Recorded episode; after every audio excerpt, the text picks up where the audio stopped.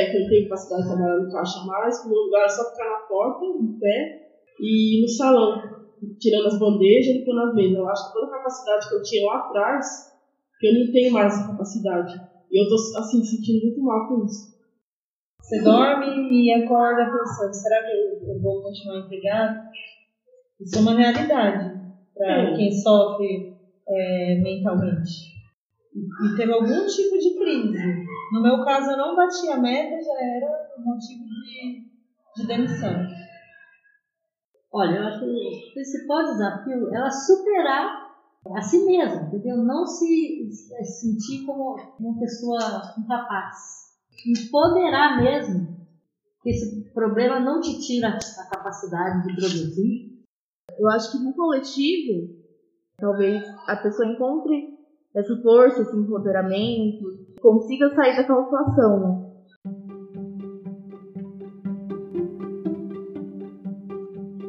Olá, esse é o Capscast do Gato Preto, o podcast de um CAPS que não existe para dar voz a pessoas que existem. O meu nome não existente é ciclista e, como quase todos os nomes que você vai ouvir aqui, é uma invenção. Nosso tema de hoje é Trabalho e Renda.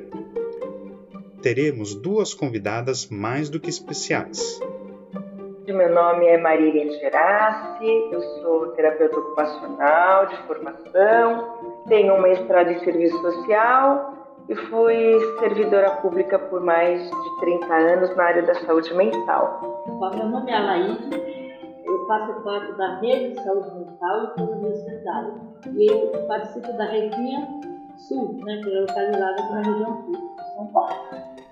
Conseguir uma vaga no mercado de trabalho pode ser bastante desafiador para quem sofre com um transtorno mental.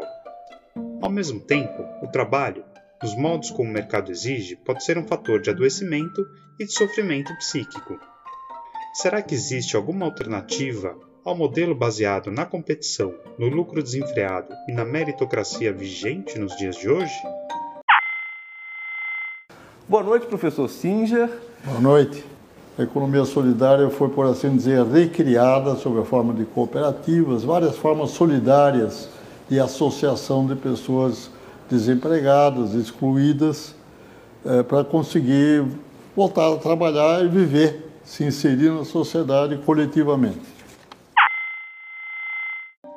E você, já ouviu falar de empreendimentos solidários? Bora conversar sobre isso?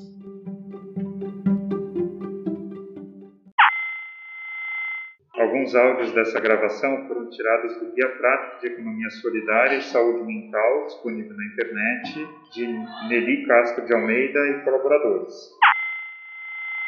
Eu vendi um colchão, eu ia atrás dos clientes, me esforçava, porque não é fácil você ir fazer uma visita e nisso você ainda tentar vender uma coisa que é um custeio muito caro.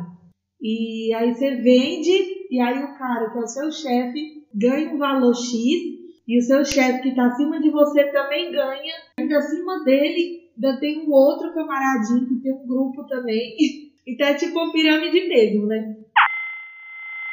De acordo com o dicionário de etimologia, a ciência que investiga a origem das palavras e sua evolução histórica, a palavra trabalho se origina em tripalho.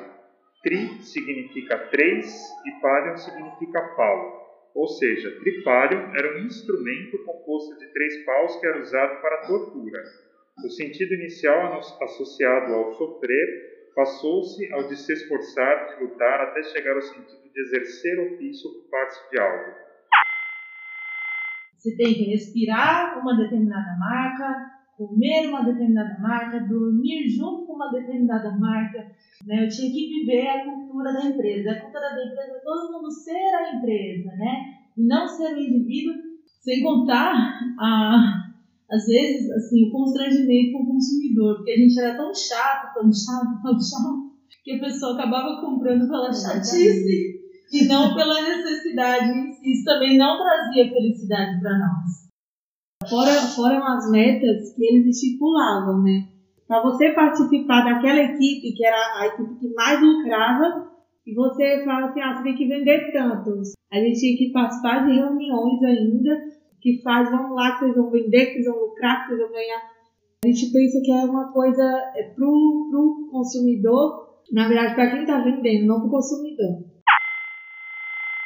Karl Marx, um dos autores mais renomados nos estudos sobre as relações sociais, nos deixou uma importante contribuição para compreender o mundo do trabalho ao criticar a organização capitalista da sociedade. Ao longo da sua obra, sendo a principal delas O Capital, escrita no final do século XIX, que repercute até os dias atuais, Marx afirma que o humano dispõe da capacidade de criar e recriar através do trabalho sua própria existência, que vai para além de responder ao meio instintivamente. Podemos projetar, planejar, criar alternativas, avaliar opções e tomar decisões. Além disso, o trabalho é uma condição necessária ao ser humano em qualquer tempo histórico, nos diferentes modos de produção da existência humana. Quais tópicos para a gente abordar a relação do trabalho, a significação existencial que o trabalho tem para a gente, a forma que a gente entra de acordo com o mundo. Porque quando Marx fala que a gente modifica o ambiente e acaba modificando a nós mesmos, isso tem a ver com o nosso envolvimento existencial é, é o envolvimento existencial que dita a própria gratificação do trabalho. Na perspectiva marxista, o trabalho é entendido como processo. É através do trabalho que nós humanos transformamos o mundo ao nosso redor e também somos transformados por esse processo de trabalhar. Marx define trabalho como um processo em que o homem, por sua própria ação, medeia, regula e controla seu metabolismo com a natureza ele mesmo se defronta com a matéria natural como uma força natural. Ele se põe em movimento, as forças naturais pertencentes à sua corporeidade, braços, pernas, cabeça e mãos, a fim de se apropriar da matéria natural de uma forma útil à própria vida. Ao atuar por meio desse movimento sobre a natureza externa a ele e ao modificá-la, ele modifica ao mesmo tempo sua própria natureza. Marx, 1983 trabalhar a partir disso diferente de ser um alienado, né? Porque o, o que é em Marx a, a retirada dos meios de produção? A retirada do próprio significado que esse trabalho tem. Esse trabalho não tem mais significado direto, tem significado indireto. Você recebe seu salário, mas você não tem significação existencial. Além de uma da mais-valia, existe uma, uma forma de mais-valia existencial. Você se sente mais é, ligado existencialmente e isso traz sofrimento também. Não é só um trabalho ser precário e você receber pouco. Também tem a ver com uma ligação existencial que você não tem. Essa é a parte depreciativa da exploração.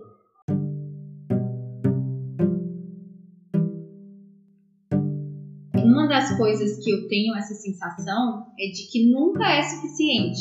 Então você sempre tem que estar lá se desgastando ao máximo para atingir metas que são quase impossíveis, né? E às vezes competitividade entre os colegas fica muito alta, né? Acaba tendo alguns conflitos, algum colega tentando passar por cima do outro. O que eu, que eu percebo é que existe um excesso de autocobrança é, nessa tentativa desenfreada de querer responder à demanda.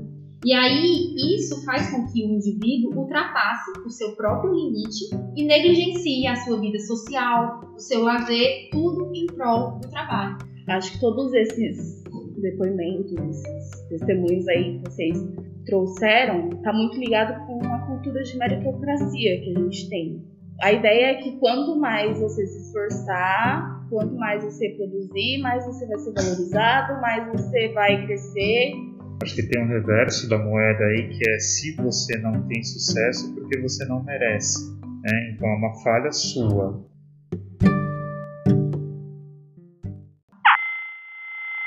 Transtornos mentais figuram entre as principais causas de afastamento do trabalho no Brasil. Seria a terceira causa. É no ranking das 10 principais causas de incapacidade por trabalho, as causas de saúde mental ocupam cinco posições. Segundo a Previdência Social, em 2017, os episódios depressivos geraram 43,3 mil auxílios-doença, sendo a décima doença com mais e as doenças mentais associadas ao trabalho mais comuns são depressão, transtorno de pânico, ansiedade e burnout. Existe uma, uma maior capacidade né, do empregador de demitir pessoas porque existe um contingente enorme populacional que pode responder à demanda dele. Isso não faz só que ele consiga negociar mais com seus empregados, também consegue diminuir o salário. Né? Quanto mais quanto mais parte de trabalho, menos. Porque tipo, a oferta aqui não corresponde mais à demanda. Tem um contingente excedente.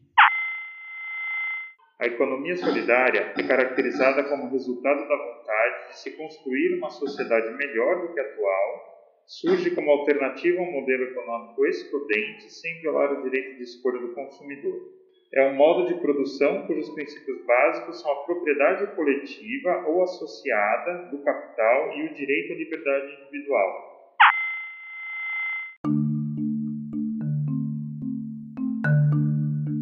Quais são os primeiros passos para se implantar um projeto de economia solidária em um centro de atenção psicossocial, em um CAPS?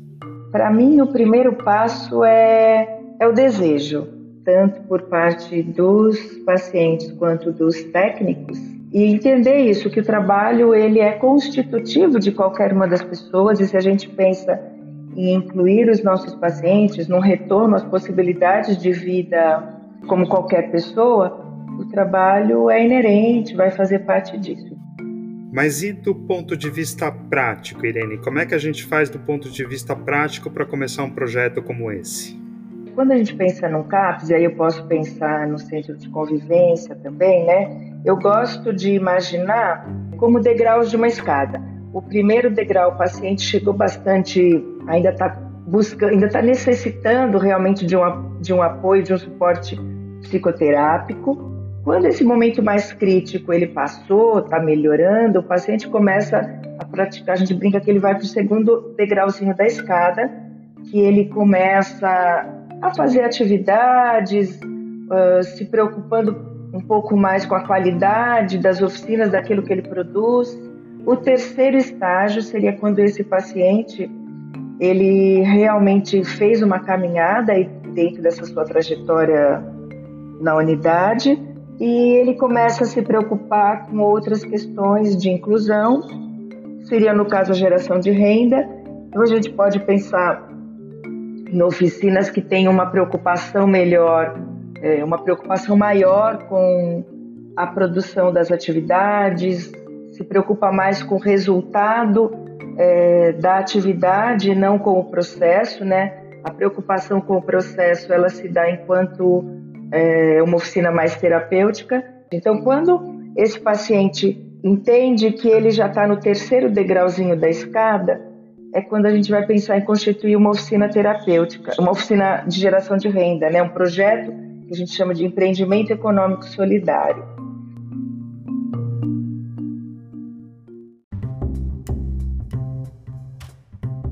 É, Alaide, nós gostaríamos de saber o que você faz e como funciona o local onde você trabalha. Então, eu faço parte do empreendimento que se chama Entrelaços. Nós somos atualmente é, sete mulheres. Nós produzimos é, tudo que se faz de crochê e tricô. A gente faz de tudo: tapetes, casacos para bebê, sapatinhos, né? Como é que vocês se organizam para produzir essas peças aí? Conta um pouquinho pra gente como é que é a organização do Interlaço. Então, nos empreendimentos de economia solidária, a gente trabalha muito a autogestão. É um, é um do, dos princípios da economia solidária. A cooperação, a solidariedade, a autogestão e a dimensão econômica. O empreendimento de economia solidária tem esses quatro pilares né, como, como bases né, para funcionar. A pessoa aprende a olhar o outro, entendeu? Tudo é decidido em conjunto dentro do empreendimento. Quanto de dinheiro nós vamos colocar nesses produtos, nessas compras, né? Quanto nós vamos guardar para ter um, capital quando a gente vende uma coisa, né? a gente guarda uma parte para poder investir na matéria-prima, né? É, a rede, ela tem uma estrutura que dá alguns cursos para gente de informação, claro? A gente aprende como precificar produtos, né? Prima muito pelo, pelo preço injusto, sabe? Nada de exploração. Olha, um empreendimento econômico solidário, então eu estou lá numa unidade, eu estou com um grupo de, de pacientes ou de usuários de SECO é, que já fizeram toda essa caminhada de oficinas terapêuticas, esse processo que eu falei da, da escada, né? Ele tem que, que ter um produto, tem que ter um material que eles entendam que aquilo possa ser uma geração de renda, seja a partir de uma oficina de artesanato, de uma oficina de mosaico, de uma oficina de culinária. E aí a gente vai ter é, alguns princípios que vão reger essa oficina, que seria a adesão livre e voluntária, cada um entra e sai no momento em que se achar que está mais apto. Tem que ser uma gestão democrática, então todos é, não tem um vamos chamar assim, um dono daquela, daquele grupo, daquele empreendimento, né? A gestão é democrática. Todos os cooperados, independente se é, da sua capacidade de trabalho, todos os cooperados têm uma participação econômica dentro do, do empreendimento. Trabalhar muito a questão de autonomia e independência dos, dos cooperados, né?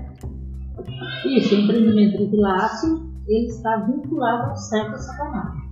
Assim, é, não estamos conseguindo ainda uma renda, né, aquela renda que a gente almeja mesmo, né, uma renda mensal.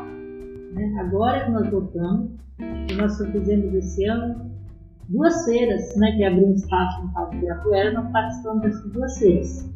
Mas o objetivo do desenvolvimento da economia solidária é realmente é sair de dentro do, do da por exemplo, do nosso conceito, né, se estruturar como um instrumento mesmo e andar com as, próprias, com as próprias pernas, não precisa mais, né, o espaço ser utilizado para novos empreendimentos.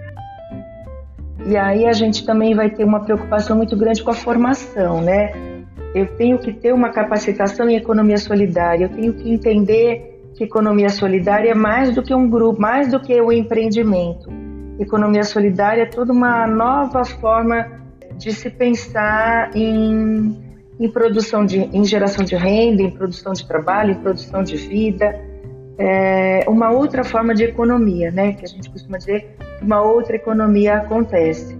Essa ideia, essa formação, essa capacitação nesse grande guarda-chuva que é a economia solidária tem que fazer parte é, do aprendizado de todo trabalhador de um empreendimento econômico solidário como também dos técnicos que pretendem acompanhar esse empreendimento. Técnicos, sejam os técnicos de CAPES, de centros de convivência. Essa formação ela é fundamental. É, eu fico pensando se é, essa autogestão, né, o quanto que é difícil fazer isso, quanto que é difícil conseguir que as pessoas é, participem efetivamente, consigam chegar em consensos, é, fala um pouquinho para gente, Laide. É, é complicado a autogestão? Olha, não é fácil. É mais um treino mesmo, porque nós não temos esse costume de você escutar o outro, respeitar a opinião do outro, entendeu? Mesmo que aquela não seja isso que eu quero, mas chegar a um consenso. Nós somos educados para obedecer. Entendeu? Você é o dono, não tem patrão, não.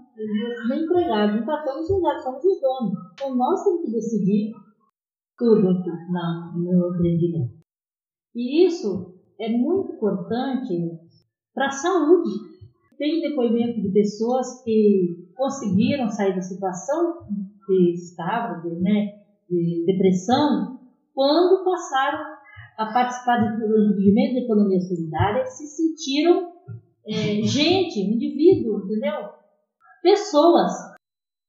Um emprego, um trabalho, muitas vezes ele pode ser uma forma de adoecimento. É, trabalhos que exigem muitas horas, trabalhos que exigem alguma competência muito grande que naquele momento aquela pessoa não está dando conta. Trabalhos adoecedores, a gente sabe que isso existe bastante. No empreendimento econômico solidário, é, essas limitações, essas impossibilidades momentâneas, elas serão olhadas e serão respeitadas por todos os outros trabalhadores. Então, se naquele dia eu, uma, tra uma trabalhadora de um empreendimento econômico solidário, eu não estou bem, eu até posso ir, mas eu vou ter esse olhar solidário dos meus colegas para comigo, de que naquele momento eu não consigo produzir, ou eu não consigo produzir tanto. Eu vou ter um olhar em cima do, das minhas habilidades. Eu posso estar no empreendimento é, de culinária e não saber cozinhar, mas eu posso descascar, eu posso empacotar, eu posso ajudar na venda. Esse olhar para a competência individual e para a força coletiva e esse olhar mais solidário para as dificuldades de cada um, eu acho que é o que vai caracterizando um empreendimento econômico solidário de uma forma muito diferente de um trabalho nos moldes formais.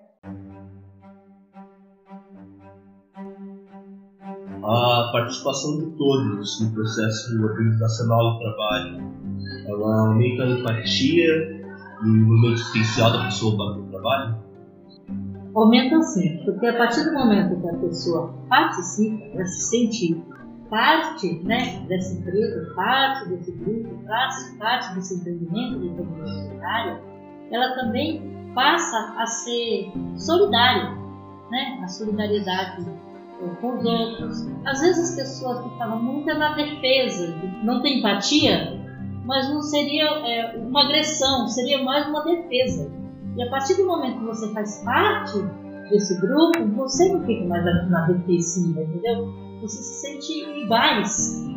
Acho que é esse olhar, é esse olhar para uma, no, para uma nova forma de relação entre as pessoas, que eu não faça uma competição de uma forma desleal com aqueles que estão muitas vezes vendendo o mesmo produto que o meu, como eu trabalho nas questões do meio ambiente, de cuidados com o meio ambiente.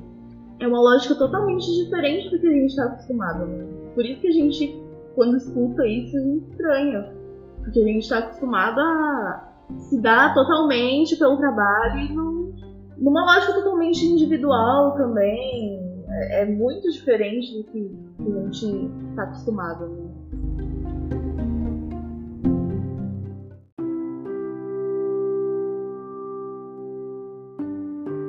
Qual é a importância, Irene, de um suporte institucional para essas iniciativas de economia solidária e, aproveitando o gancho, quais são as dificuldades nos dias de hoje, no momento atual, que essas iniciativas têm enfrentado nesse sentido? É, se a gente for pensar que esses empreendimentos eles nascem a partir de oficinas terapêuticas, eles nascem a partir de um processo terapêutico de uma unidade de saúde, se essa instituição ela também não tiver um olhar para as questões da economia solidária, também não tiver a compreensão de que através do trabalho a gente constrói identidade e a gente avança muito num processo real de inclusão, dificilmente a gente vai ter a concretização desses empreendimentos. Essas instituições a gente coloca que os empreendimentos estão à frente, né? Quando eu me, quando eu constituo o empreendimento econômico solidário, a gente vai colocá-lo à frente, de todo esse processo, né, com autonomia, como protagonista disso, mas eu tenho que ter a instituição, seja um CAP, seja um centro de convivência por trás, para me dar a estrutura necessária, principalmente para os primeiros passos. Somente um suporte técnico, né, através dos, dos trabalhadores, dos técnicos da instituição, seja como uma possibilidade de um suporte financeiro, né, um pequeno suporte financeiro para compra e produção dos primeiros materiais, dos primeiros produtos, e também no sentido de ajudar a viabilizar espaços de comercialização, todos esses primeiros passos que são fundamentais. Se a instituição não tiver essa, cre... não tiver essa crença, acreditar realmente é, de que isso é algo que vai ser transformador na vida desse usuário, e transformador na vida da comunidade, com esse outro olhar para o modelo econômico, dificilmente esse, esse empreendimento vai conseguir ter a autonomia que ele precisa. Mas também entendendo que a gente tem que criar para esse empreendimento uma autonomia para que num determinado momento ele possa também prescindir da instituição, ele possa realmente transformar no empreendimento econômico solidário autônomo. Eu daria um empurrão para que comece, viu? Porque é muito importante a pessoa ter essa autonomia de produzir aquilo que ela tem mais facilidade, né, que ela gosta. O movimento todo é um movimento de inclusão social. Então nós não podemos excluir as pessoas porque ela produziu menos, porque está tendo determinado problema.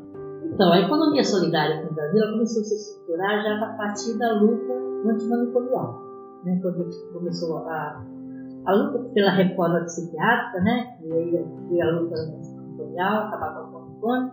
Então, essa necessidade também de, de incluir essas pessoas no mercado de trabalho. E se fala muito dessa época dessa centralidade do ser humano, tanto nas formas de tratamento como também nas formas de trabalho. Parece ser a alternativa mais viável para nós, né, que somos já é, marginalizados em relação a, uma recolocação no mercado de trabalho e uma permanência. Né? Porque você a gente consegue até passar numa entrevista e tudo mais, mas permanecer no trabalho é um grande desafio.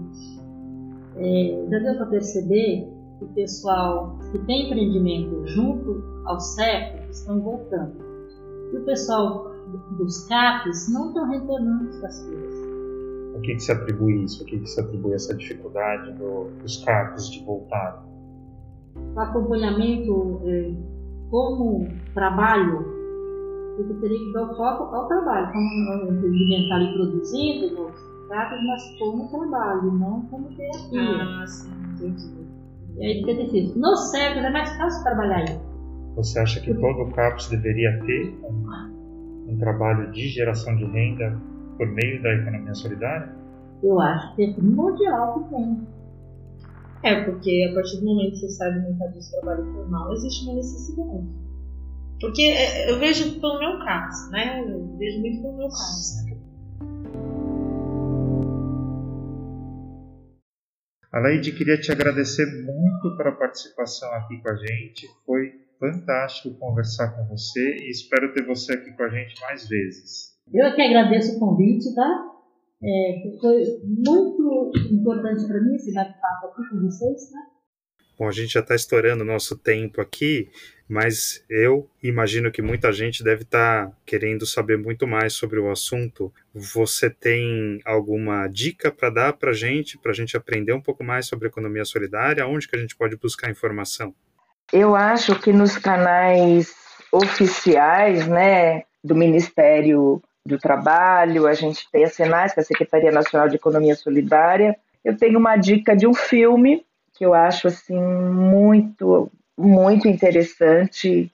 A gente só um contexto histórico, a gente vem lá da a economia solidária, ela vem da mesma matriz da reforma psiquiátrica, né, cuja origem é a Itália, com as cooperativas. Então existe um filme bastante interessante que é o Cipuofari.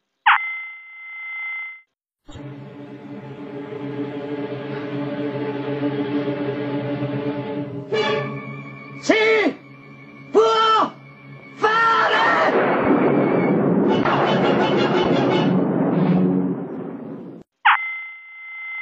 Acho que é um filme gostoso de se ver, né? A gente tem algum material mesmo de, de conferências de, de cooperativismo, da, da Segunda Conferência Nacional de Economia Solidária, de projetos de lei. Todos eles estão, se vocês entrarem pelo governo federal, no Ministério da Saúde, e também pelas incubadoras tecnológicas de cooperativas populares. Tem um material que é que vocês encontram também, que é federal, né, no Ministério da, da, do Trabalho, que é um livretinho que é cooperativismo e associativismo social, é, trabalho coletivo que transforma vidas. Irene, queria agradecer muito a sua participação aqui com a gente. Você esclareceu muitas coisas e deixou muitas dúvidas também na nossa cabeça, o que é bom para a gente procurar maneiras de aprender mais sobre o assunto. Muito obrigado. Eu que agradeço vocês. Acho que falar sobre economia solidária é uma questão tão ampla, né? Mas acho que a gente pode dar umas pinceladinhas e, e coloco à disposição para maiores esclarecimentos ou outros momentos, a gente poder contar de outras histórias.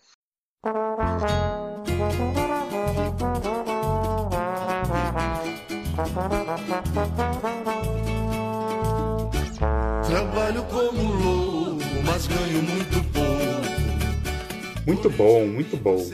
E assim terminamos mais um episódio do Capscast do Gato Preto. Os links para os materiais citados estão na descrição do episódio. A gente também incluiu alguns endereços eletrônicos onde você pode conseguir mais informações sobre economia solidária. Esse episódio usou áudios do programa Roda Viva, do filme Sipu Fari e do Jardim Macalé. Tá faltando zero no ordenado. Não deixe de nos seguir no seu agregador de podcasts favorito para não perder nenhum episódio. Até o próximo. do meu samba é que me consola nessa corda bamba. Trabalho como louco, mas ganho muito pouco. Por isso eu vivo sempre atrapalhado, fazendo faxina.